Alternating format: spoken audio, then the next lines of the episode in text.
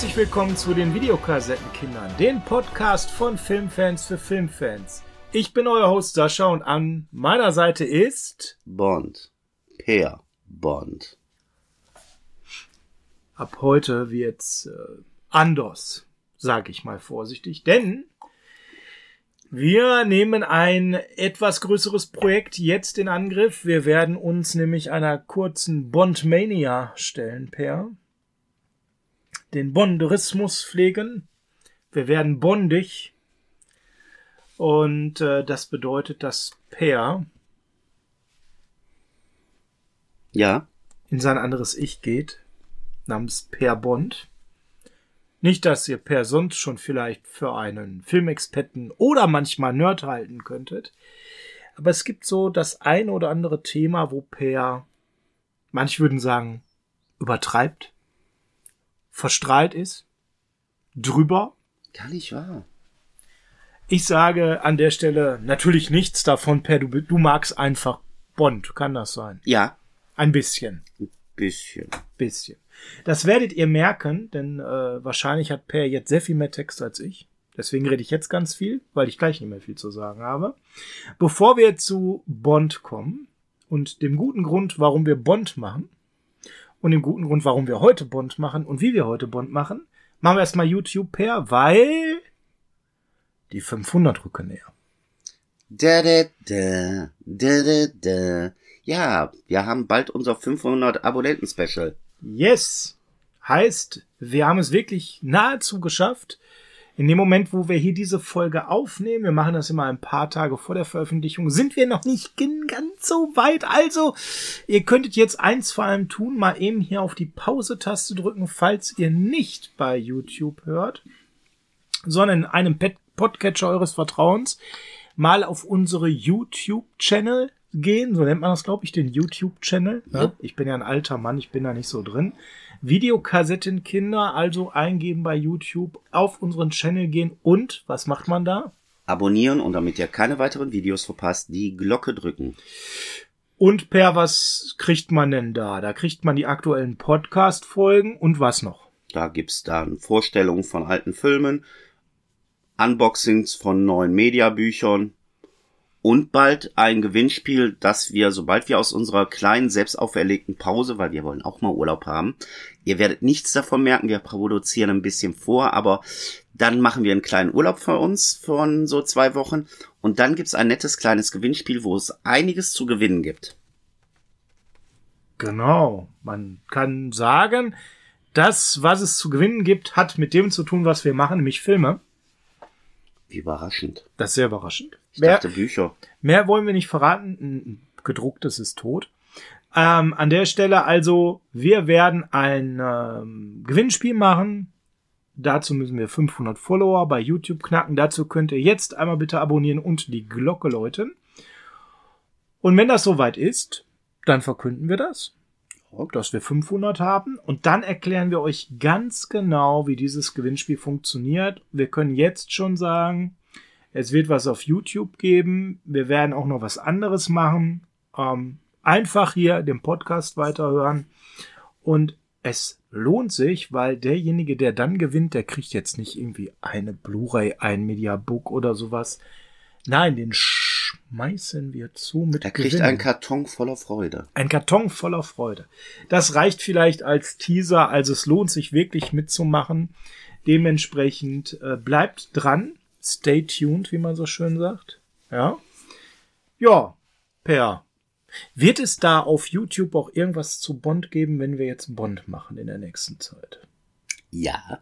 Okay, das reicht ja als Antwort. Also, wenn ihr Bock habt, zusätzlich zu dem, was wir hier im Podcast jetzt machen die nächsten Wochen, in den Bond Weeks, ja, Manns. keine Sorge, ich mache keinen Bondage-Witz, ja, ja, in den Bond-Wochen, dann geht auch bei YouTube nicht nur rein, um einer der 500 Follower zu sein, sondern Per wird euch da noch mit zusätzlichem Stuff zu Bond versorgen. Ja, James Bond, ähm, Du solltest erstmal erwähnen, wie wir überhaupt darauf gekommen sind, die heutige Folge zu machen.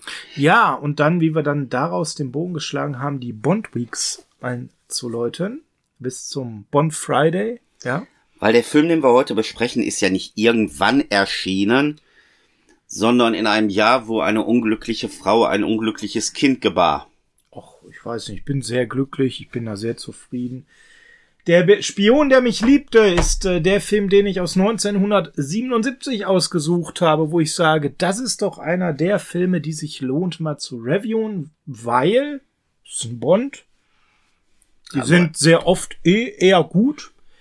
Dann ist es auch noch einer meiner liebsten Bond-Darsteller. Da werden wir auch sicherlich in einer der Folgen mal drüber diskutieren. Roger Moore. Und der Film ist halt aus 1977. Wer Ja. wird denn eigentlich alles geboren? Da ist jetzt an der Stelle eben, dass wir heute ein Review haben zu der Spion, der mich liebte, den James Bond aus dem Jahr 1977 mit Roger Moore in der Hauptrolle als James Bond und natürlich mit der unvergleichlichen Barbara Bach. Die Frau, die mit 70 immer noch sehr gut aussieht. Das Onella Mutti gehen. Also die gehört zu den Damen, die sich da gut gehalten hat. Ist die eigentlich nur mit Ringo Starr zusammen? Ja. Wow, nach so vielen Jahren. Nicht schlecht. Also Barbara Bach war mal ein Model und dort dann auch sehr, sehr erfolgreich und hat dann eben aus dieser Modelzeit heraus den ein oder anderen Film gemacht. Unter anderem war sie Bond Girl. Ja, aber sie sollte nicht das Bond-Girl werden. Aber da kommen wir später zu. Ja, nö, da können wir auch jetzt schon zukommen. Anja Amasova ist die Rolle, die sie spielte. Äh, oder um genau zu sein, Major Anja Amasova per Triple X. Triple X. Warum war sie Triple X lange bevor es Triple X gab? Weil es ihr Codename war, wie James Bond 007 ist, ist sie Triple X. Also hier tatsächlich ein kleiner Gag. Keine Ahnung, wie es kam, dass später mal ein Film entstand mit dem Codenamen von Barbara Bach. Ich würde mal sagen, der Gag ist noch ein ganz anderer, weil Triple X ja in Amerika für was anderes steht, ne? Mhm. Mhm. Googles Ja. oder lasst es. Genau. Wenn ihr es googelt, lebt mit den Ergebnissen. Ja, ansonsten war sie natürlich jetzt nicht in der Situation, dass sie unheimlich geniale Filme als Mega-Schauspielerin gemacht hatte, aber den einen oder anderen Film hat sie mitgemacht. Der schwarze Leib der Tarantel, ein schöner Trashfilm, wo sie die Jenny spielt. Ein Mann schlägt zurück aus den 70ern, hat sie auch eine gute Rolle. Dann eben der Spion, der mich liebte. Davor hatte sie schon so fünf, sechs, sieben kleinere Rollen gehabt. Das war sicherlich die Rolle ihrer Karriere per. Ja, aber wie gesagt, sie war nicht Film. dafür vorgesehen. Man hatte halt noch für die Rolle der Triple X jemanden gesucht, war gleichzeitig noch an schmückendes Beiwerk am Suchen für die Bond-Filme. Und irgendjemand ist halt zu Albert R. Broccoli, dem Produzenten, gegangen und hat gesagt, mal, ich kenne da eine junge Schauspielerin, hast du nicht eine kleine Rolle für die? Weil die wird sich darüber tierisch freuen und dann hat man eine kurze Probeaufnahme mit ihr gemacht und bei der Probeaufnahme hat Albert R. Broccoli gesagt, äh, also wir haben schon mal unsere weibliche Hauptdarstellerin. Und es ist auch die erste weibliche Hauptdarstellerin, die Bond in den ganzen Bond-Filmen das erste Mal wirklich ebenbürtig war. Weil sämtliche Frauen wirklich nur schmückendes Beiwerk in den Vorgängerfilmen waren. Und da hast du schon den ersten Fakt genannt, was mir an dem Film besonders gut gefällt. Endlich nicht mehr dieses Mäuschen, die, Ja, dieses Damsel im Dismiss. die so daneben läuft, sondern wirklich mal eine Frau, die was ausstrahlt, die was darstellt und die Bond auch Paroli bieten kann. Das hat mir sehr gefallen und ich fand es auch genial, wie sie es rübergebracht hat, weil es passte so, wie sie es gespielt hat, sehr gut. ja, auch diese, ja, wie soll man sagen, diese russische Unterkühltheit, die man in den 70ern erwartet hat, bringt sie auch perfekt rüber.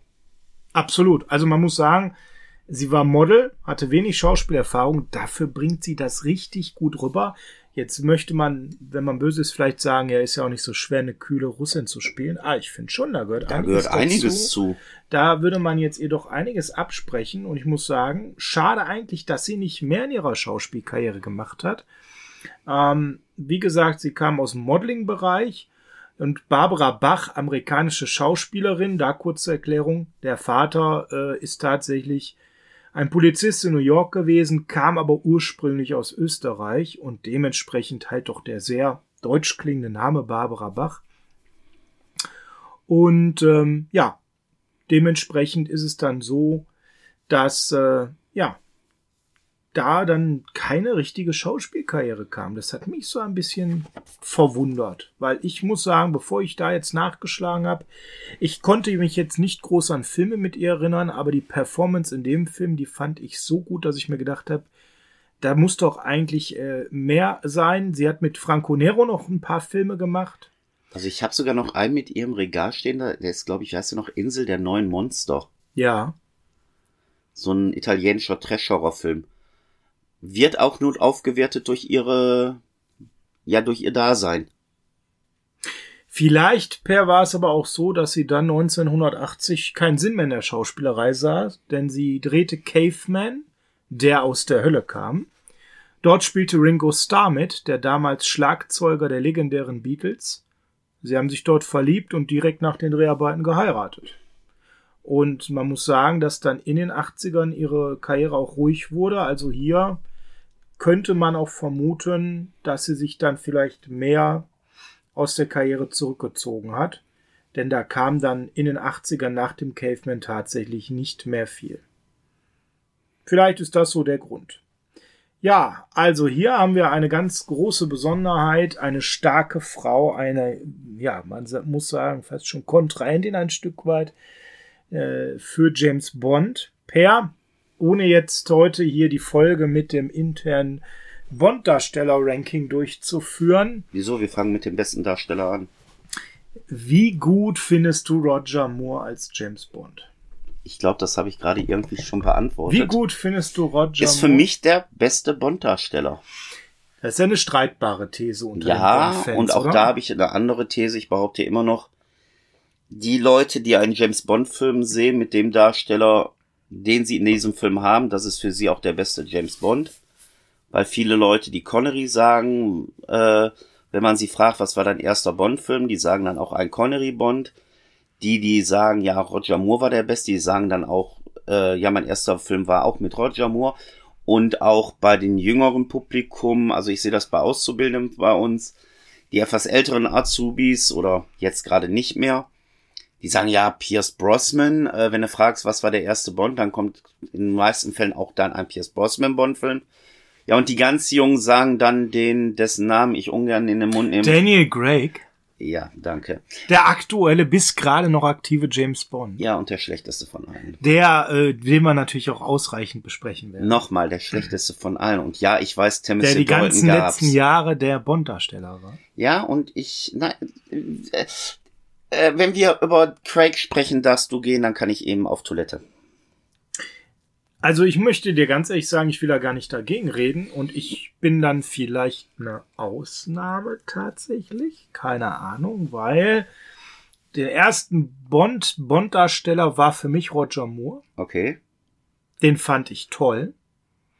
Was war das für ein Film, wenn ich fragen darf? Da kann ich mich leider nur noch schwach dran erinnern, aber es war auf jeden Fall mit Moore und ich war Kind und ich fand's toll und hab's mit meinem Papa geguckt. Ähm, kann da nur spekulieren, weil ich nur vage Erinnerungen hatte, aber es war halt so die, ich, der war halt der Bond meiner Kleinstkindheit, meiner, meiner ersten Zeit, wo ich mit den Filmen in Kontakt kam. Sean Connery habe ich ja tatsächlich dann erst später, als ich älter war, gesehen. Dann, wenn sie dann im Fernsehen wiederholt wurden und ich die mal gucken konnte, da hatte ich dann aber schon einige Roger Moore gesehen. Jetzt, heute, wo ich alle Bond in Ruhe nochmal mir geschaut habe, im letzten Winter übrigens rein zufällig, ähm, muss ich sagen, liegen die beiden für mich gleich auf, weil sie so unterschiedliche Facetten reinbringen.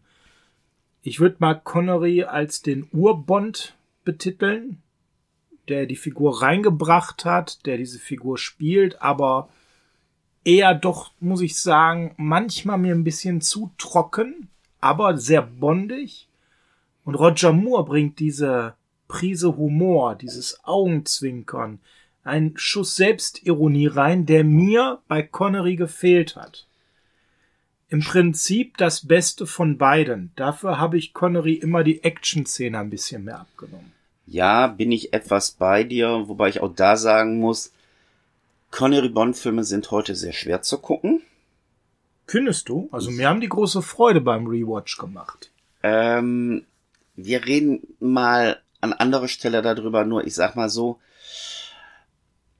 während Roger Moore die Frau mit seinem Charme äh, rumgekriegt hat, Ah, das meinst du. Oh ja, das gibt's ist, bei das ist ganz Connery schwer. so die Situation, dass man da schon äh, ja, Da müsste man sehr stark heutzutage drüber synchronisieren, um das irgendwie noch. Ne, ja, man müsste manche Szenen rausgucken, weil wir sprechen da schon fast von einem ja, um es ähm, jugendfrei zu sagen, beziehungsweise YouTube-freundlich, um ein nicht einvernehmbares äh, Techtelmechtel stellenweise. Also ganz stark ist es mir aufgefallen bei Feuerball. Oh ja. Ähm, Der wird auch schwer nachzubesprechen sein, aufgrund einer Szene. ja, nicht nur aufgrund einer Szene. Ja, aber eine finde ich besonders. Aber ich sag mal, ähm, das ist dann bei Roger Moore und allen danach folgenden wesentlich angenehmer. Oder alle, die nach Connery gekommen sind. Weil da man wirklich sagen muss, ähm, er ist dem weiblichen Geschlecht da nicht minder abgetan wie Connery, aber im Gegensatz zu ihm gehen die anderen Darsteller hin und ja, bezirzen die Frauen so mit seinem Charme, dass sie freiwillig mit ihm in die Kiste gehen. keine andere Wahl haben, weil es ist James Ja. Bond, der mich zu Füßen liege. Ja, Der Also größte das- Charmeur. das ist Napoleon schon- ist ein Schmutzfink. Das ist also schon ein Thema, was mir jetzt auch letztens, ich habe tatsächlich vor kurzem äh, Liebesgrüße Moskau, Goldfinger, Feuerball und man lebt nur zweimal geguckt. Und da gibt's halt die eine oder andere Situation, wo man heute und eigentlich damals schon hätte sagen müssen, ouch. Ouch. Ja, ein bisschen zu offensiv, ne? Aber da können wir später mal drauf kommen. Also, Kommen wir zu Nobody Dies It Better. Wie so schön das Bond-Lied hier zu unserem Film, den wir heute reviewen, heißt. Denn natürlich werden wir in Zukunft immer auch über Bond-Musik sprechen müssen. Und ich glaube, da sind wir jetzt zum ersten Mal, jetzt habe ich ja gerade schon zweimal Zustimmung bekommen, ich bin ganz überrascht, anderer Meinung. Das persönlich ist für mich ein James Bond-Titellied der schwächeren Sorte. Bond-Titel der schwächeren Sorte ist ein Bond-Titel, den ich nicht sofort als Bond-Titel erkenne. Na, das ist dann die ganz schlechte Sorte. Und so schlecht ist er nicht. Ich sag mal, Er ist unterdurchschnittlich, sagen wir es mal so. Er ist nicht in der Top-Liga, aber er ist gutes Mittelmaß und spielt nicht in der Liga, ich sag mal, alles, was nach Golden Eye kam, ist für mich nicht mehr im Kopf. Und jetzt nicht, weil ich dann ein schwaches Gedächtnis habe oder weil ich dann das könnte natürlich auch ein Grund sein. oder weil ich mit der Musik nicht einverstanden bin, aber äh, es ist da kein Urwurm mehr geschehen. Skyfall. Skyfall, ist äh, das einzige. Skyfall. Ja, du merkst es, ich wollte es gerade sagen. Skyfall ist da wirklich die einzige, aber auch wirklich einzige rühmliche Ausnahme. Hm. Äh, alle anderen Lieder, äh, ja, okay, du brauchst nur gucken, wie der Film heißt, dann weißt du, wie der Song heißt. Aber ich hätte nicht von einem die Musik im Kopf. Geht mir hier allerdings bei Nobody Dies It Better auch so. Also ich bin nicht bei durchschnittlich, ich bin schon bei unterdurchschnittlich. Nein, es ist nicht der schlechteste Bond-Song und wir werden vielleicht sogar mal eine Folge machen, wo wir die Bond-Songs ranken. Das könnte auch eine Idee sein. Also ihr merkt, wir kriegen gerade spontan Ideen zu folgen. Ähm, aber unterdurchschnittlich ist er schon, ähm, war trotzdem ein Erfolg, muss man sagen. Der Film hat den Golden Globe bekommen. Carly Simon hat das Lied gesungen. Und eine Oscar-Nominierung für den besten Song ebenfalls. Der Song ist in der Top 100 Liste Amerikas bester Filmsongs mit drin. Also man muss schon sagen, andere haben es anders gesehen. Ne? Also der Film hatte einen Erfolg, den ich persönlich so nicht nachvollziehen kann, aber vielleicht auch damals hatte Bond noch eine noch größere Strahlkraft als Franchise. Das kann natürlich gut sein. Also die Zeit von Roger Moore war ja so wirklich schon fast der zweite Peak, den Bond hatte, was die Strahlkraft betraf. Ja, absolut. So Ende der 70er, Anfang der 80er, das ist das ja die Zeit gewesen. Ne? Ja, Anfang der 70er sind wir ja, äh, muss ja schon rechnen mit den ersten. Ja, aber der ist jetzt von 77. Ja. Das war für mich so der zweite Peak. Also ne? Da, das ist ja auch einer der Filme, wo ich das erste Mal Merchandising hatte, ohne zu wissen, dass ich Merchandising hatte. Also ich habe dir ja vorhin die Autos gezeigt hier äh, und da gibt's natürlich dieses legendäre Auto, den Lotus Esprit in diesem Film. Genial. Übrigens noch ein guter Grund neben Barbara Bach, die gleichberechtigt ist, diesen Film zu lieben. Und jeder, den ich kannte, so meiner Altersgruppe und auch darüber hinaus, hatten dieses Auto. Du ja auch, obwohl du ja Jahre nachdem der Film erschienen ist, raus, äh, das als Spielzeug haben hättest dürfen. Ja, aber das war ein Kinderspielzeug. Das war klar. So, Den musste man haben. Das erste Bond-Auto, was wir alle im Schrank hatten. So, und das ist dann auch so eine Sache, jeder hatte das. Keiner wusste, was es ist. Für mich und auch für meine Freunde war das ganz klar, das Auto fliegt, weil es hat ja Tragflächen. Mhm. Und äh, der Name James Bond war für mich als vier, fünfjähriger auch kein Begriff. Du hattest als au- auf der Front, äh, äh, auf der Motorhaube, hast du ja hier diesen netten Aufkleber mit dem 007 Emblem, wo die 7 dann zu einer Pistole auch äh, geformt ist. Und bei uns hieß das Ding dann immer 007. Waffe, weil wir nichts anderes damit anzufangen wussten. Ja. Ja, aber äh, absolut kultig. Es ist ja auch auf dem Filmcover drauf, was ich direkt mal erwähnen möchte. Ähm, 1000 neue Gags, 10.000 PS Tempo, 100.000 Volt Spannung. Das neue große James Bond Abenteuer steht auf dem Filmplakat. Dann dazu Roger Moore. Dazu dann ein Flemings James Bond 007, der Spion, der mich liebte.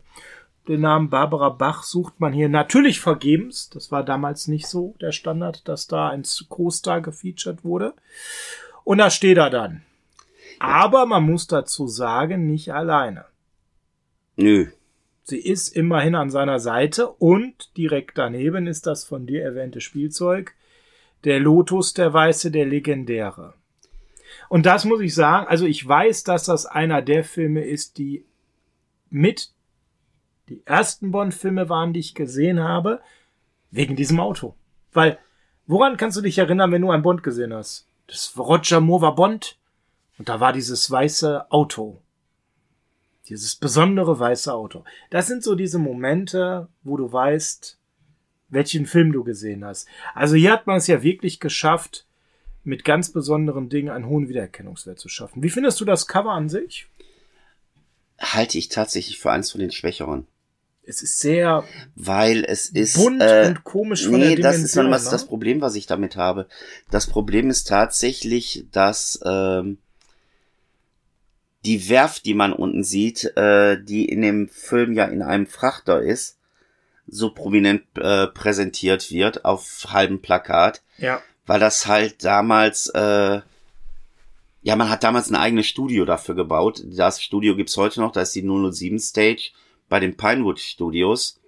Und das hat man halt sehr prominent auch auf dem Cover gebracht.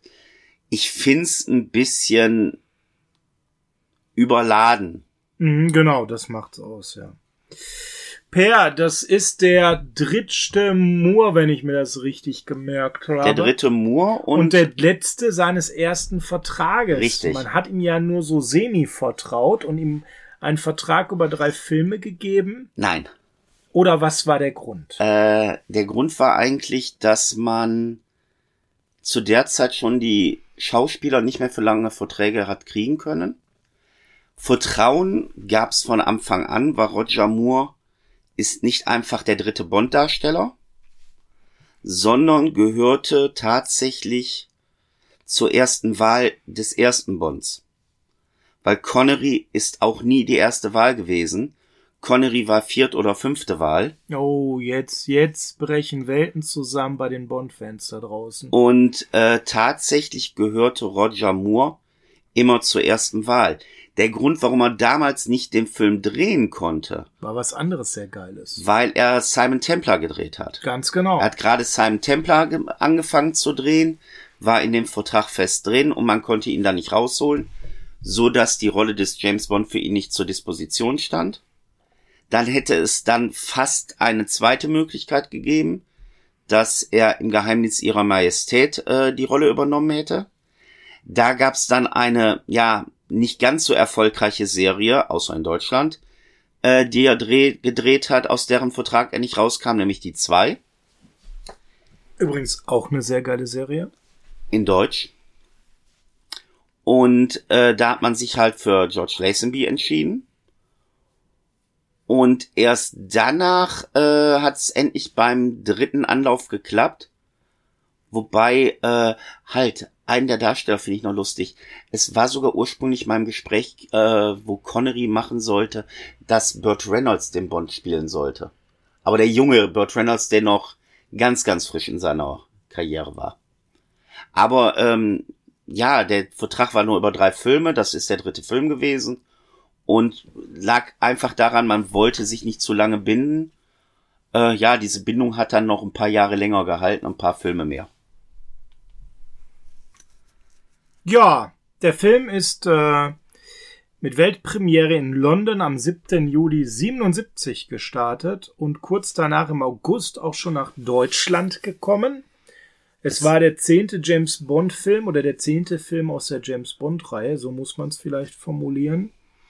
Ähm, und wenn wir über James Bond reden, dann reden wir natürlich immer gleich über eine Handlung. Die wird aber wenig Varianzen haben jetzt über die James Bond Filme. Das ist so.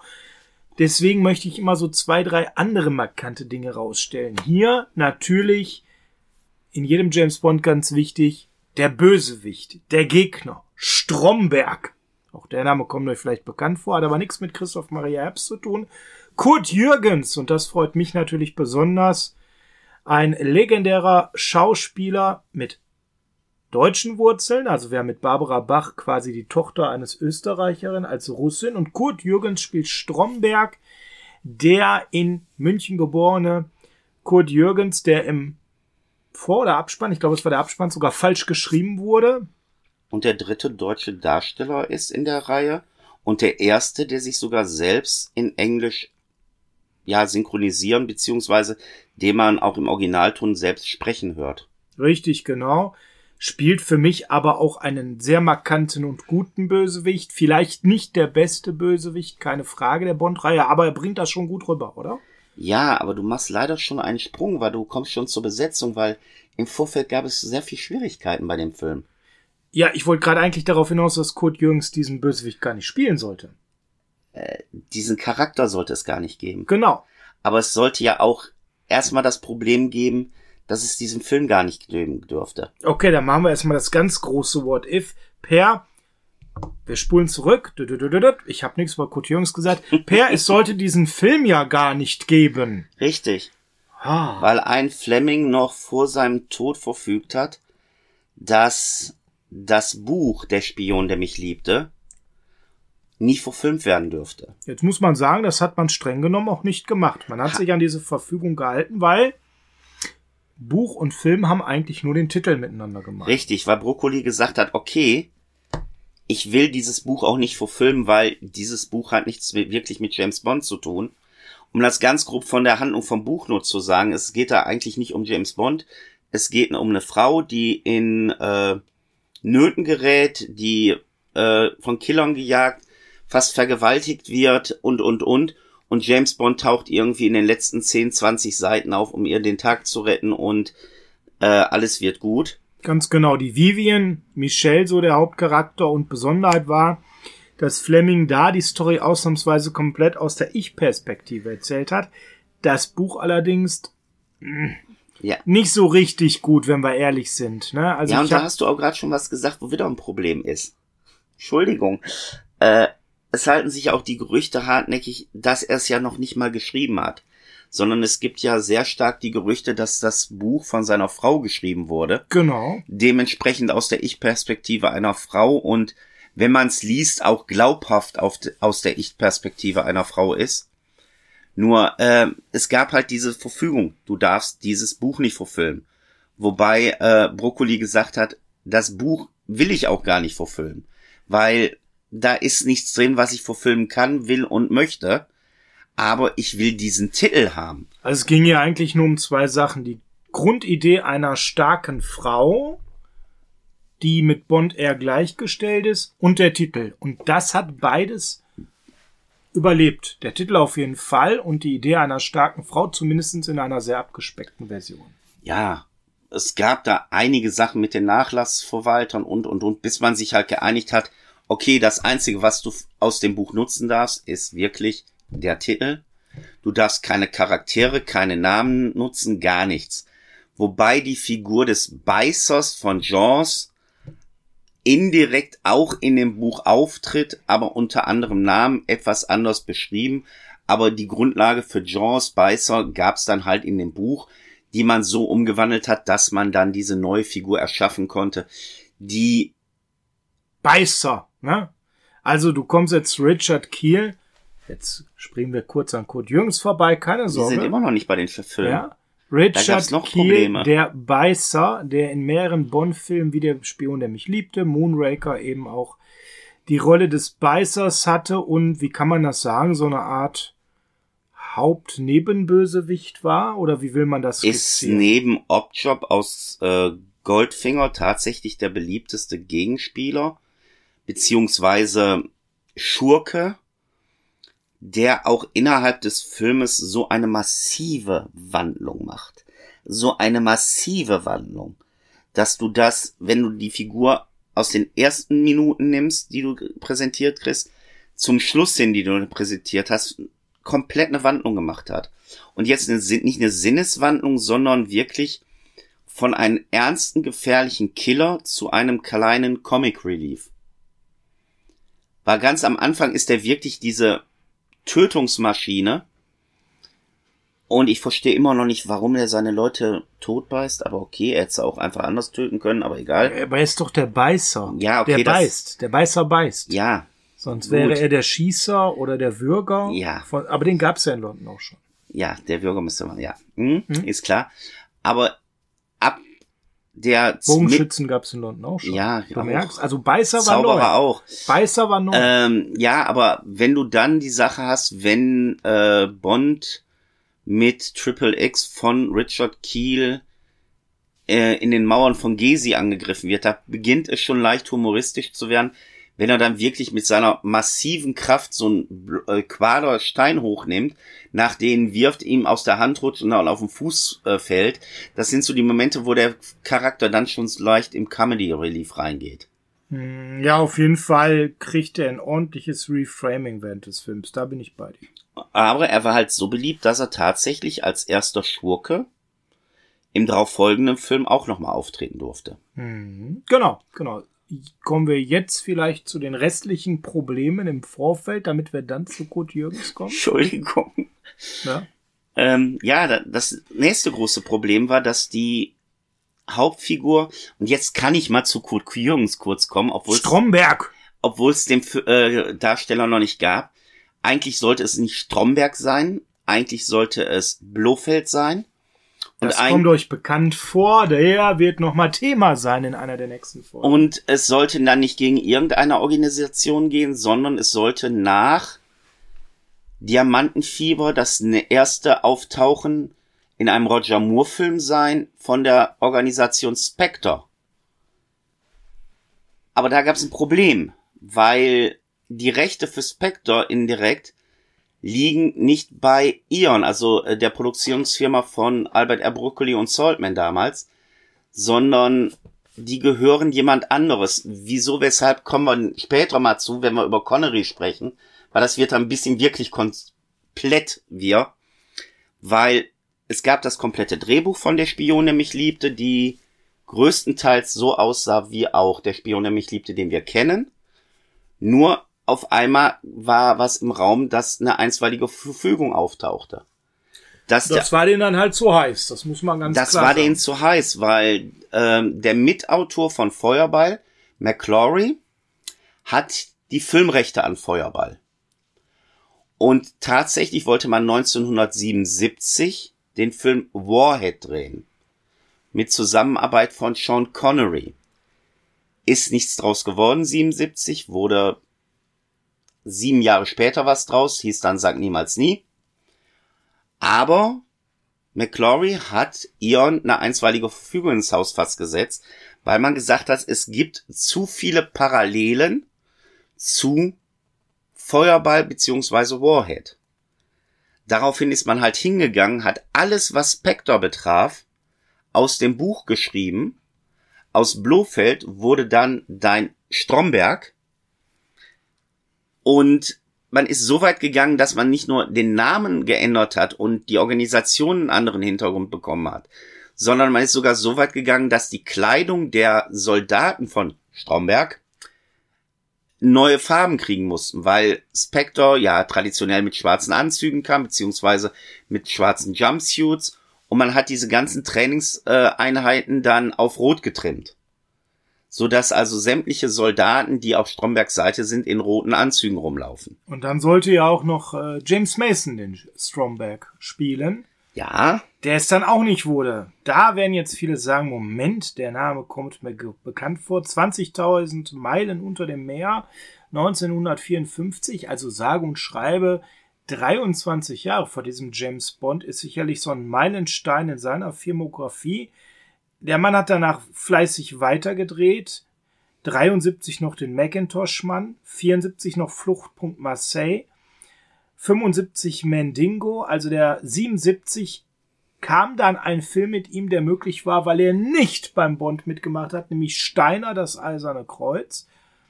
Also der Mann war noch sehr fleißig, aber man muss ganz klar sagen, die Hauptrolle des Bond-Bösewichts, das wäre so eine Krönung seiner Karriere gewesen, ist ihm auch im Nachhinein verwehrt geblieben, leider. Ja, aber das ist ja nicht der einzige Schauspieler, dem eine Krönung seiner Karriere verwehrt geblieben ist, weil Richard Keel war ja auch nicht die erste Wahl. Sondern die erste Wahl war dann Will Sampson. Den kennen die meisten aus einer Flug übers Kuckucksnest. Das ist der Indianer, der das war. Der auch in äh, Poltergeist 2 mitspielt. Der war ursprünglich für die Rolle des Beißers gedacht, die er dann aber auch nicht gemacht hat. Wobei man hier sagen muss, dass rein vom Gefühl Richard Keel diese Rolle schon sehr, sehr gut rübergebracht hat.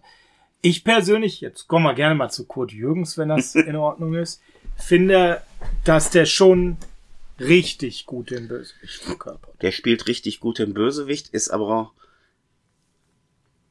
ja, wie soll ich sagen, er spielt ein bisschen die zweite Geige. Also wenn ich an der Spion, der mich liebte, denke, denke ich mehr an Beißer als an Kurt Jürgens.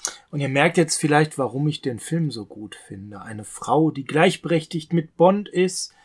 Wir haben dann diesen geilen Lotus, diesen weißen. Dann haben wir zum ersten Mal den Beißer und noch Kurt Jürgens als Bösewicht. Also der Film bringt schon einiges mit. Wobei ich sagen muss, Kurt Jürgens ist bei mir weniger Darsteller als mehr Sprecher weil der kongenial damals die deutsche Version von Krieg der Welten gesprochen hat. Dieses Musical, das einfach nur herrlich ist.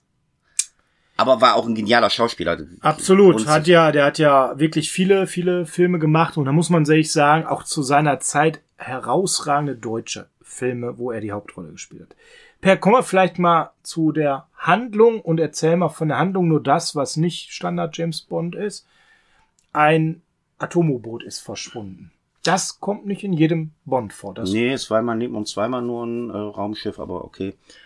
Aber, aber so in der Form haben wir das noch nicht so oft gehabt. Und damals waren die, die Sachen nicht so geschönt wie heutzutage. Damals war der Sowjet der Böse, der, der Armee der Gute. Nee, ja, ähm, Entschuldigung, ich muss wieder unterbrechen. Könnte man sagen, die Sowjets haben nämlich auch so ein Atom-U-Boot verloren. Ja, aber es gab eine ganz fiese Regel in dem frühen Bond-Film das hat sich, wenn mich jetzt nicht alles täuscht, bis zu den äh, Dalton-Filmen komplett durchgezogen. Es gab eine ganz klare Aussage von Albert R. Broccoli. Es wird kein politischer Einfluss der Realität in den Bond-Filmen wiedergespiegelt. Das heißt, die Russen sind nie der wirkliche Antagonist in einem Bond-Film. Immer wenn du meinst, es ist der Russe, ist es entweder Spectre oder in dem Fall Stromberg. Stromberg. Weil das ist auch so, wenn du Liebesgrüße aus Moskau hast, denkst du auch, der böse Russe, nee, es war ja Spectre, der hinter allem steckt. Es war Spectre dahinter, genau. So, und es, es war nur das Setting. Es ist nie, der, der Russe ist zwar auch nicht der Gute, davon mal ganz abgesehen. Naja gut, hier sucht ja die Anja Amazova auch nur ihr verlorenes Atomboot, was ja auch zufällig weg ist. Genauso wie bei den Amerikanern, äh, bei den Briten. Ne? Ganz seltsam. Ja, ne? Entschuldigung, wenn ich da jetzt mal unterbrochen habe, aber Nein, du hast die Anspielung ja verstanden. Ich wollte dir ja den Ball zuspielen, du hast ihn verwandelt weil das ist ja immer so ein hartnäckiges Gerücht, ja? Die Briten, die immer die Welt vor den bösen Russen retten. So ist es ja gar nee. nicht. Also ich beim letzten Bond jetzt zum Beispiel auf die Spitze getrieben, wie viel Andeutungen auf Russland es ist mit kyrillischen Schriftzeichen an der Wand und so weiter und so fort. Aber es wird nie gesagt, dass der Russe der Böse ist. Nein. Ja. Bond hatte gerade ein bisschen in Österreich Skiurlaub gemacht. Mit einem der genialsten Stunts. Auch die Anspielung weißt du zu verwandeln. Das ist so herrlich mit Per bei James Bond. Man muss nur einen Satz anfangen und bei ihm geht direkt dieses Kopfkino ab. Darf Gibt ich? so eine kleine Verfolgungsjahr auf Skier. Möchtest du mehr dazu erzählen? Ja, weil es gibt da diese geniale Verfolgungsjagd, die äh, man könnte sagen, wie im aktuellen Mission Impossible endet, wo Bond wirklich mit Karacho über einen Abhang hinausfährt mit seinen Schienen, um dann im freien Fall ganz Bond-like den Union Jack als Fallschirm zu öffnen.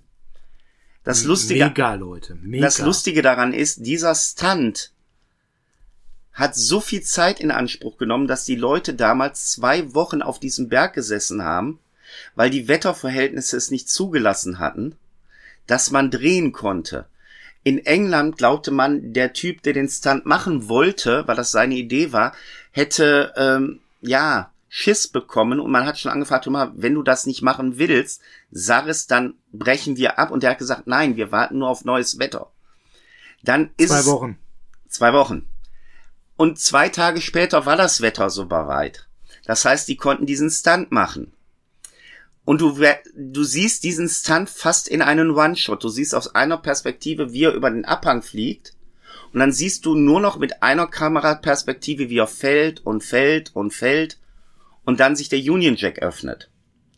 Das Fiese an der Sache ist, selbst das hätten wir fast nicht gesehen, weil man hat es mit drei oder vier Kameras aufnehmen wollen. Und von den ganzen Kameras hat nur eine funktioniert während der Dreharbeit. Das heißt, die haben gefilmt und nach den Dreharbeiten festgestellt, und man wollte diesen Stunt nicht nochmal machen, weil der scheiße gefährlich war, hat festgestellt, drei Kameras sind ausgefallen und wir haben nur eine einzige Kamera, die lief. Und da das alles damals auf Celluloid gedreht worden ist, wusste man nicht sofort, haben wir diesen Stunt gefilmt? Und das war wirklich ein großes Zittern und Bangen, bis man dann am Schluss festgestellt hat, man hat das Ding in Windeseile entwickelt, unter aller Vorsicht, dass ja jetzt nichts kaputt geht und hat dann festgestellt, ja, es ist jetzt nicht die 100 perfekte Einstellung, aber es ist 90 Prozent perfekt. Und wir haben diesen Stunt und wir können ihn unterbringen. Und es ist für mich heute auch einer der legendärsten Szenen, wenn du dann siehst, wie James Bond diesen freien Fall hat. Du hörst nichts, du hast keinen Sound, du hörst nichts. Und auf einmal Es öffnet ist sich der, mega gefilmt. Noch ein Grund dafür, dass das für mich ein besonderer Bond ist. und dann öffnet sich der Fallschirm zum Union Jack und in dem Moment hörst du dieses da da da da da da da und das ist so genial. Das ist perfekt vom Timing, ist ein geniales Visual. Und das war für mich auch so eine Kindheitserinnerung. Ich weiß um diesen Schießstand und ich weiß um den Union Jack und ich weiß, da beginnt das Bond-Theme. Muss Okay. man denn mehr wissen? Es ist definitiv einer meiner ersten Bonds. So, und ich versuche dich jetzt nicht mehr zu unterbrechen. Wir kommen dann nach Kairo, wo, Ähm, war ein Scherz. wo er ein U-Boot-Ortungssystem äh, auf dem Schwarzmarkt angeboten bekommt und er seinen Kumpel Scheich Hussein trifft, der ihn auf die Spur eines Agenten bringt. Ihr Auftritt Beißer. Ja. Beißer kommt, beißt den Agenten tot. Ja, wobei da auch diese geile Szene ist, wo der Agent sich vor ihm verstecken will, flieht, geht in irgend so ein Pyramidenteil rein, macht hinter sich so eine Eisentür zu, macht eine schwere Kette drum, macht ein schweres Schloss drum und Richard Keel kommt dann, will die erst aufreißen, stellt fest, klappt nicht und guckt dann nur diese Kette, dieses Schloss an und nimmt das Ding im Mund und zerbeißt es. Saugeil und er beißt ja weiter, denn kurze Zeit später will Bond einen Mikrofilm mit Plänen erwerben bei einem windigen Typen namens Kalber, der dann einfach auch totgebissen wird. Ja, also man muss sagen, Richard Keel hat hier schon einen krassen Entrance. Dort dann das erste Mal Triple X im Einsatz, der er begegnet. Und beide zusammen nehmen ja dann anschließend die Verfolgung auf und können auch dementsprechend diesen Mikrofilm ihm abjagen. Ja, da muss Bond allerdings natürlich ein bisschen die Anja kalt stellen und das macht auf eine charmante Art. Er betäubt sie nur, er bringt sie nicht um. Gott sei Dank, so haben wir noch ein bisschen mehr Barbara Bach in dem Film. Ja, und dann, Per, geht's eigentlich erst so richtig los. Ne? Das ist aber, muss man sagen, für einen Bond-Auftakt schon sehr schmissig gewesen. Geiler Anfangssequenz, dann Beißer als neuer Charakter, der direkt zwei gefühlt wichtige Menschen ganz am Anfang des Films tötet. Dazu Triple X direkt als so einen starken Agent Gegner. Man weiß es noch nicht so richtig. Man hat ein gemeinsames Interesse, aber irgendwie auch nicht. Also der Film nimmt direkt, finde ich, unheimliches Tempo auf. Ja, und du hast dann noch das Schönste an dem Film. Diese permanenten Kulissenwechseln, die unterschiedlicher nicht sein können. Ja, das ist ja richtig krass. Alleine Schnee und dann bist du in Kairo, Pyramiden. Das ist wirklich so genial gemacht. Wobei auch hier, wenn die in Kairo sind, ähm, dann geht Bond ja an dieser Vorführung vorbei, wo man über die Cheops-Pyramiden äh, redet. Und dann hast du dann diesen Kurzmoment, wo du diesen Sprecher hörst, der dann von einem Drama, der von einer Kultur berichtet, erzählt. Und genauso fängt das Lied MFG mit freundlichen Grüßen an. Ja, kannst du mal sehen. Na? Nächster Szenenwechsel ist dann Sardinien, weil da ist dann die Tauchstation, wo der Meeresbiologe Karl Stromberg lebt.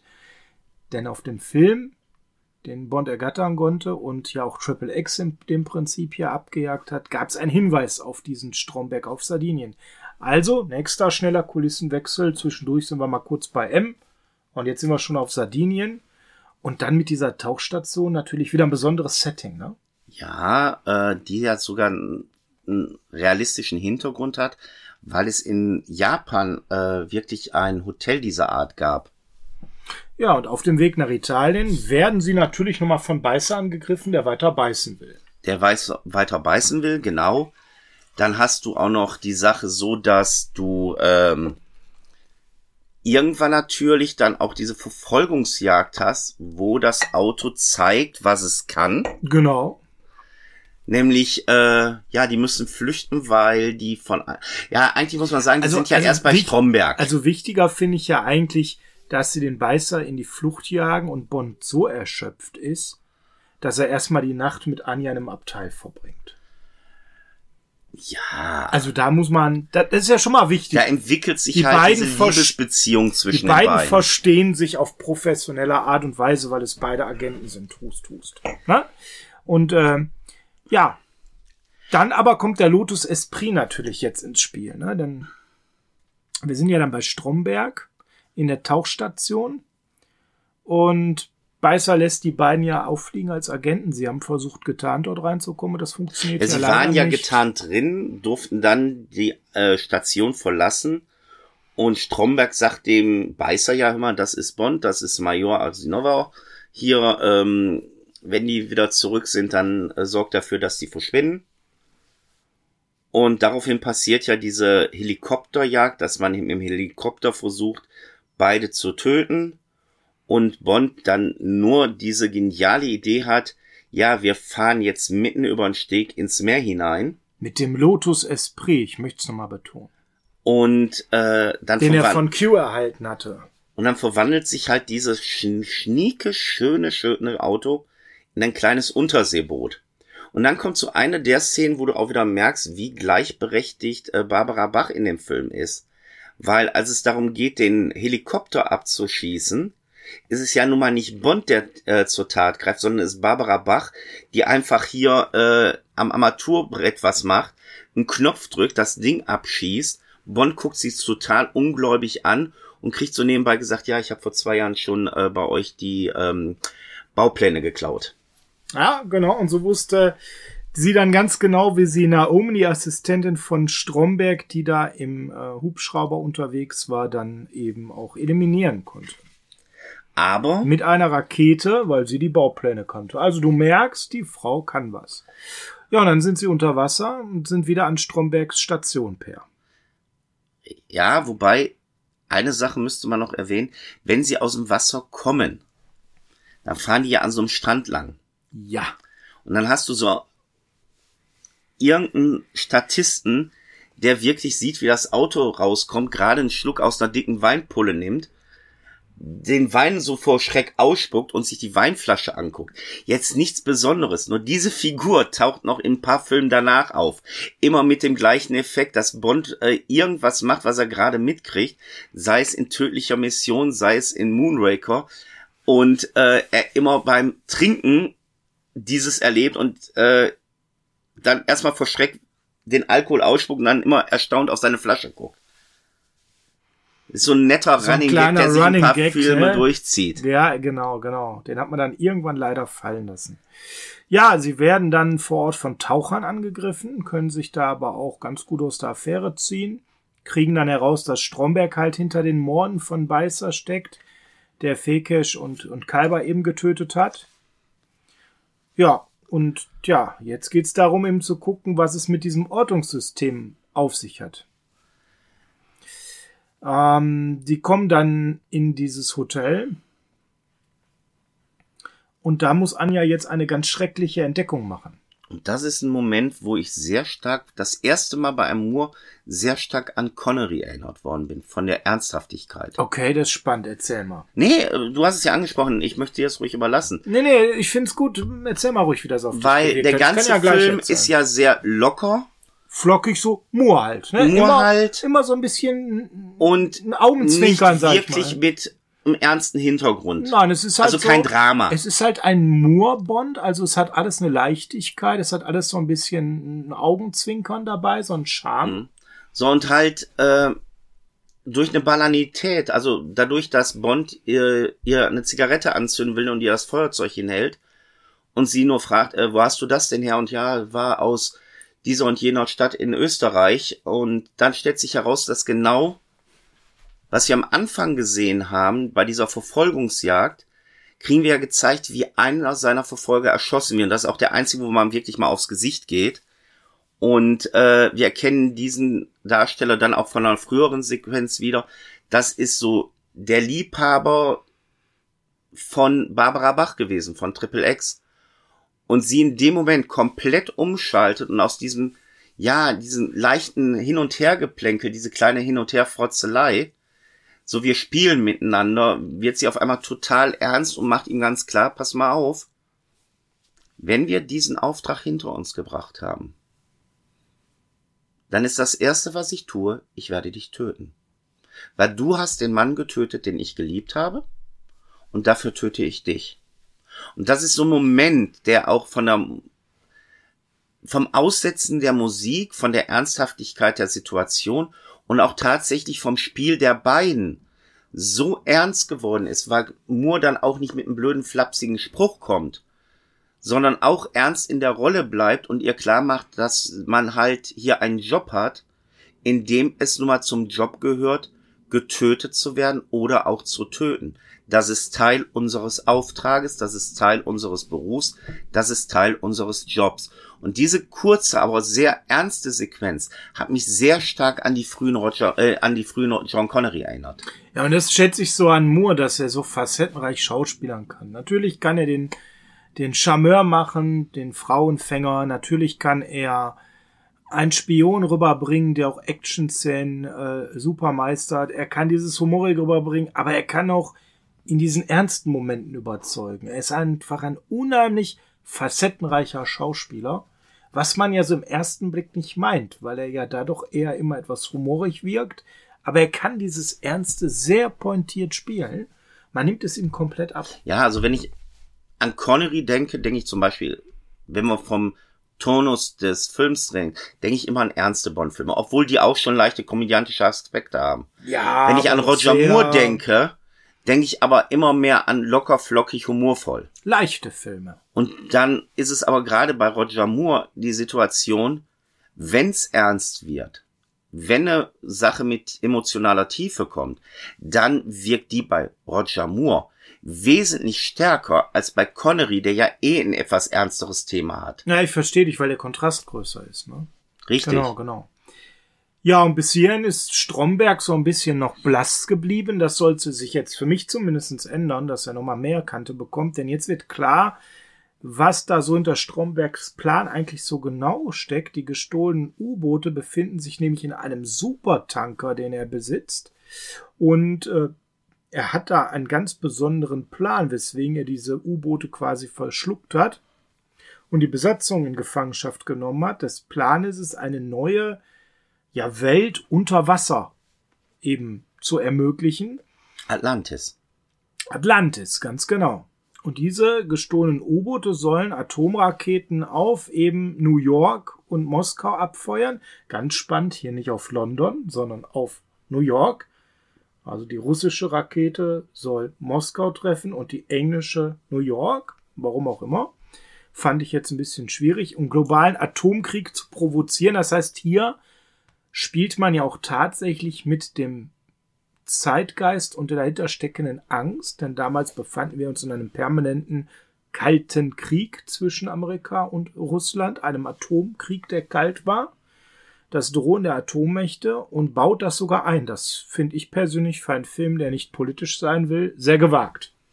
Ja, es wird halt nicht der Russe direkt als Buhmann dargestellt. Nein, es ist ja ein Dritter, der die beiden gegeneinander aufbringt. Aber wir sollten jetzt zum Ende hin nicht so viel spoilern mehr. Nee, wir würden jetzt nicht groß verraten, ob Bond das überlebt, ob Ja. Anja das überlegt, ob sie den Bösewicht besiegen, ob es ein Happy End gibt oder ob Atomraketen auf Moskau und New York fliegen. Das werden wir natürlich jetzt nicht spoilern, weil das völlig unklar ist von einem Ausgang bei einem James Bond Film. Wobei eine Sache bei dem Film aber sehr stark auffällt, wer hier als Bösewicht höher gewichtet wurde.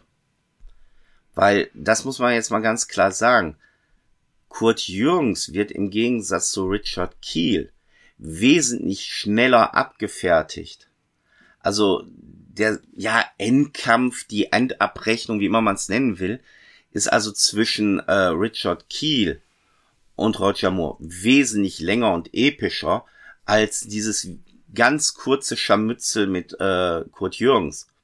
Weil das geht ja wirklich innerhalb von Sekunden. Mhm, mhm. Aber, und dann auch da noch so ein kleines komisches Schmankel, der Film hat etwas, was kein anderer Bond-Film vorher hatte. Ein Fehler im Abspann. Die weisen auf den falschen Film hin. Ach so, das war ja auch anders geplant, als es kam. Ne? Richtig. Weil hingewiesen wird am Ende eines Bond-Films bis zu einer bestimmten Zeit immer auf den nächsten Bond-Film und nicht mit einfach James Bond will return, sondern this is the end of, in diesem Fall ist es Spy Who Loved Me, but James Bond will return in und es folgt der Titel des nächsten Films. Mhm. Das hat man immer durchgezogen. Hier wird am Ende von der Spion, der mich liebte, aber auf den Film For Your Eyes Only hingewiesen. Der kam aber nicht als nächstes. Nö. Als nächstes kam Moonraker.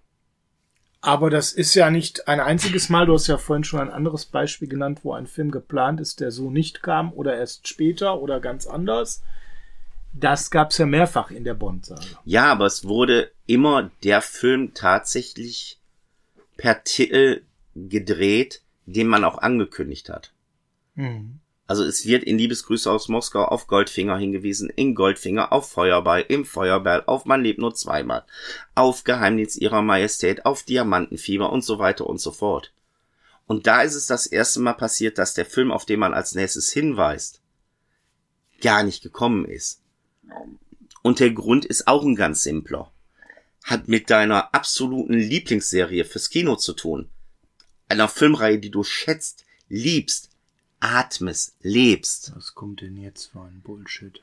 Krieg der Sterne.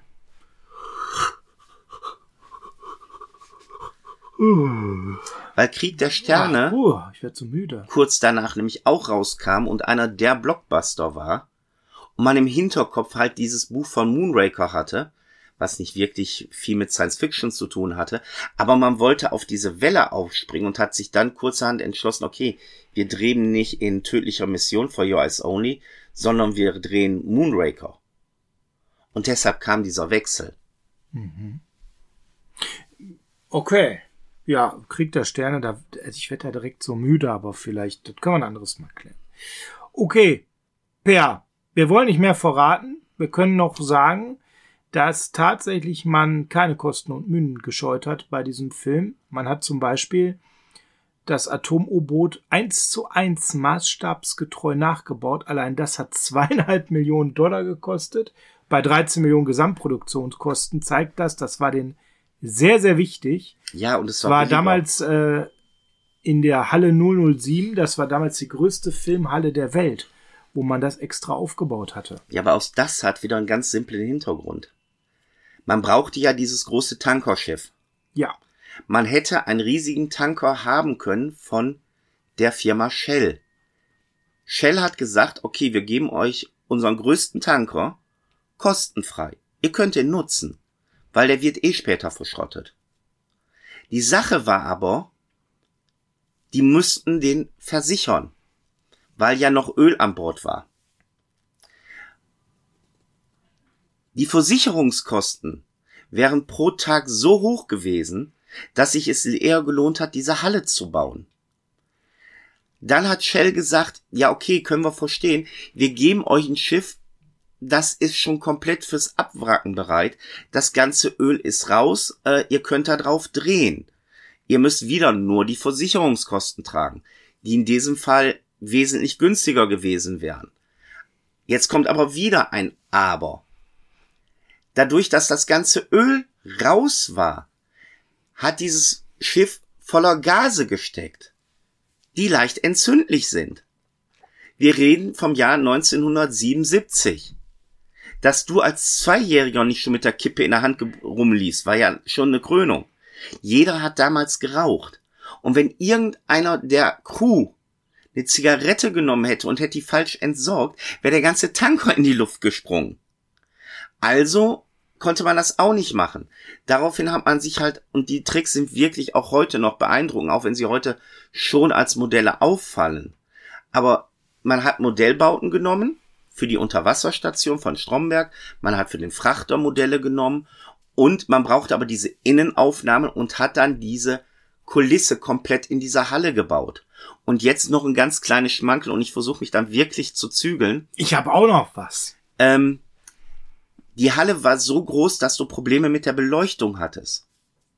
Und jetzt rat mal, wen man dazugeholt hat. Ah, das weiß ich. Stanley Kubrick. Richtig. Man hat Stanley Kubrick dazugeholt wegen Hilfe bei der Beleuchtung, weil er hatte Erfahrung mit 2001 und meinte dann nur, hör mal, seid ihr dumm? Warum nutzt ihr nicht das einfachste vom allen? Ihr habt hier überall noch die Möglichkeit, das Ding indirekt zu beleuchten. Baut einfach hier Neonröhren rein. Die Leute, die hier arbeiten würden, brauchen doch eh Licht. Also hat man das ganz geil getrickst, indem man eine Beleuchtung angebracht hat, die eh in einem solchen großen Hangar gewesen wäre. Und die Idee war wirklich unter Hilfe von Stanley Kubrick. Also ein Mann, den du nicht wirklich mit James Bond in Verbindung setzt. Aber er war Berater am Set. Aber er war Berater im Set, wurde aber nicht in den Credits erwähnt. Schade eigentlich. Ich würde gerne mal zu der Schießszene zurückkommen, weil du hast deine Begeisterung schon geäußert. Ich finde, es gibt da noch zwei, drei Schmankerl, die man wissen muss.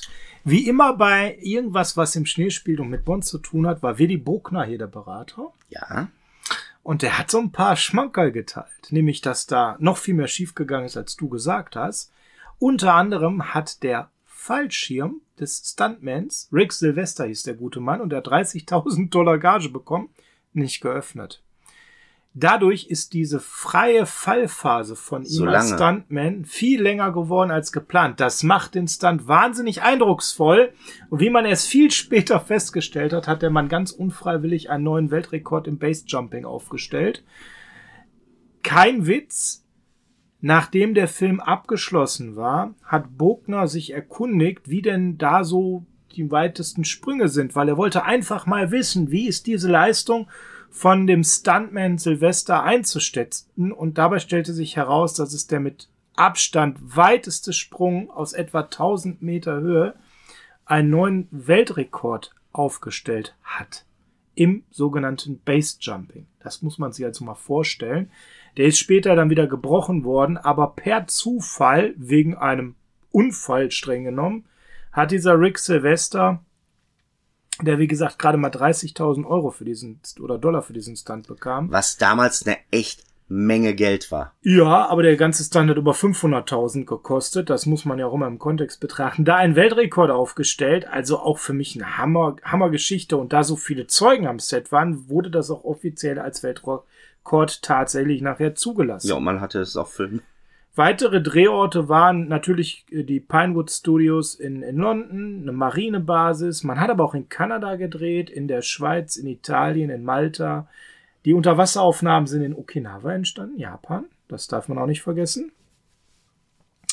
Und ganz toll finde ich, wenn man sich mal die ganzen verschiedenen ja, Bauten und ähm, Typen anschaut von diesem Lotus Esprit, das ist wie gesagt etwas, was mich total begeistert. Ja, das ist neben den Aston Martin das Bond-Auto. Das ist das zweite Bond-Auto, das muss man einfach so sagen, ne? Ja, ansonsten hatte die äh, Major Amazova noch ein tolles Gadget, worauf ich hinweisen will. Eine Spieluhr mit einem Funkgerät. Mit einer besonderen Titelmelodie. Erinnerst du dich? Da muss ich jetzt ganz ehrlich sagen, ich weiß ja nicht mehr. Es war die Titelmelodie von Dr. Chivago. Stimmt. Auch einen kleinen Gag, den man eingebaut hat. Und natürlich Zigaretten mit Betäubungsmitteln waren auch noch dabei. Ja, die erste Frau, die Bond ausnockte mit etwas anderem außer ihren Reizen. Richtig, ganz genau. Also hier, ihr merkt schon, der Film hat ganz oft etwas zum ersten Mal gemacht und für mich deswegen auch tatsächlich ein Bond, den man besonders Referenz eben auch zeugen muss an der Stelle. Ja, eine Wasserpfeife als Schusswaffe gab's auch noch, auch nicht ganz ungewöhnlich. Q halt. Ja, ganz genau. Also muss man sagen, an der Stelle, Per, das war schon ein richtig guter Film und es war ein großer kommerzieller Erfolg noch dazu. Der Film hat am Ende so circa 13 bis 14 Millionen US-Dollar gekostet, was für die damalige Zeit schon nicht schlecht war. 185 Millionen US-Dollar hat er davon eingespielt, allein davon knapp 50 Millionen in Amerika. Ja, und dementsprechend inflationsbereinigt, nur damit man das mal so einschätzen kann, wäre das heutzutage ungefähr ein Einspiel von 850, 900 Millionen US-Dollar. Also ein Einspielergebnis, von dem Disney heute träumen würde bei seinen Filmen. Ja, also wenn man das mal so nimmt, na, muss man es ungefähr, habe ich mal ausgerechnet, mal 4,5 rechnen, sind wir so bei 900 Millionen Dollar. Das heißt, wir hätten einen Film, der 60, 70 Millionen Dollar gekostet hätte und 900 Millionen Dollar eingespielt. Das ist schon ein mega Ergebnis. In Deutschland waren knapp 8 Millionen Kinobesucher in dem Film und damit war das zu dem Zeitpunkt der Bond mit den zweitmeisten Besuchen in Deutschland. Per, ein richtig guter Film, oder? Äh, wie gesagt, einer von den Bond-Filmen, die ich wirklich am liebsten habe. Der macht Spaß, der ist leicht, der hat gleichzeitig die von uns benannten Besonderheiten mit einer starken Dame, die ihm richtig Kontra bietet. Massive Szenenwechsel. Ja, genau. Dann diese legendäre Schießszene am Anfang, die immer noch für mich eine der besten Bond-Stunts aller Zeiten ist. Immer noch heute. Ja. Nach all den weiteren Bonds, weil sie so innovativ war. Dann natürlich Beißer. Den wir irgendwann mal wiedersehen werden. Und auch wenn du sagst, ja, Mensch, äh, Kurt Jürgens war ein bisschen blass dagegen, ja. Wenn man eine der geilsten Stunts hat in der Bond-Historie, wenn man den ersten Auftritt von Beißer hat, wenn man Roger Moore in Topform hat, wenn man ganz viele geile Szenenwechsel hat. Eine Barbara Bach, die was ganz Neues darstellt. Wir haben eine Unterwasserstadt mit allem drum und dran. Ein Auto, was unter Wasser fährt. Dann haben den Lotus das zweitgeilste Bond-Auto aller Zeiten. Also da hättest du auch nicht dann haben, da, dann haben wir halt am Ende einen hervorragenden Kurt Jürgens, der da ein bisschen abfällt. So würde ich es formulieren das ist dann vielleicht auch dem, der erdrückenden Leistung an so vielen anderen Stellen geschuldet. Ja. Also, was geben wir dem Film am Ende? Der ist für mich eine gute 8,5 bis 9. Ja, also eine 9 von 10 muss man dem aber geben, oder? Ja. Warum würdest du dem keine 10 von 10 geben? Es gibt bessere Bonds. Aber nicht viele. Also ich sag mal so. Ich halte mal dagegen, es gibt nicht viele bessere Bonds. Ich würde eher eine 8,5 geben, weil Allein von Roger Moore wüsste ich schon zwei, drei Filme, die wesentlich besser sind. Wesentlich besser, da lässt sich drüber streiten. Und das gleiche gilt auch so für zwei, drei Bond-Filme von Connery. Und spätestens jetzt bin ich anderer Meinung. Und es gibt halt noch mal den besten aller Bond-Filme. Du meinst den von, äh, wie hieß der Typ nochmal? Es ist der beste Bond-Film, der je gedreht wurde. Er meint natürlich jetzt einen der letzten Bonds. Nein. Nein. Du weißt welchen ich meine. Es gibt im Geheimdienst ihrer Majestät ist der beste Bond-Film, der je gedreht wurde. Und ist auch der Bond-Film, der auch bis zu dem mit dem anderen komischen Ohren, äh, bis, äh, ich verstehe gar nicht, was er meint. Bis zu dem Brosnan-Film immer wieder zitiert wird. Es wird immer wieder auf das, was in dem Film im Geheimnis ihrer Majestät passiert ist, wird seitdem immer eingegangen und es, es gibt keinen Film mit einem, also anders gesagt, jeder Bond-Darsteller, einschließlich Connery, bei Connery, bei Moore, bei Dalton, bei Brosman, wird auf das Ende dieses Filmes eingegangen, was dann für den Zuschauer auch klar ersichtlich macht. Und das zu dieser einen These, die manche haben, dass James Bond wie 007 nur ein Titel ist, der weitergetragen wird. Nein, James Bond ist der Name der Person, die in Dr. No auftritt und es ist die gleiche Person, die auch noch in Der Morgen stirbt nie auftritt. Weil alle Darsteller am Ende das gleiche Trauma haben und es wird immer dieses Trauma erwähnt. Es wird immer auf den Tod von Tessa Bond eingegangen.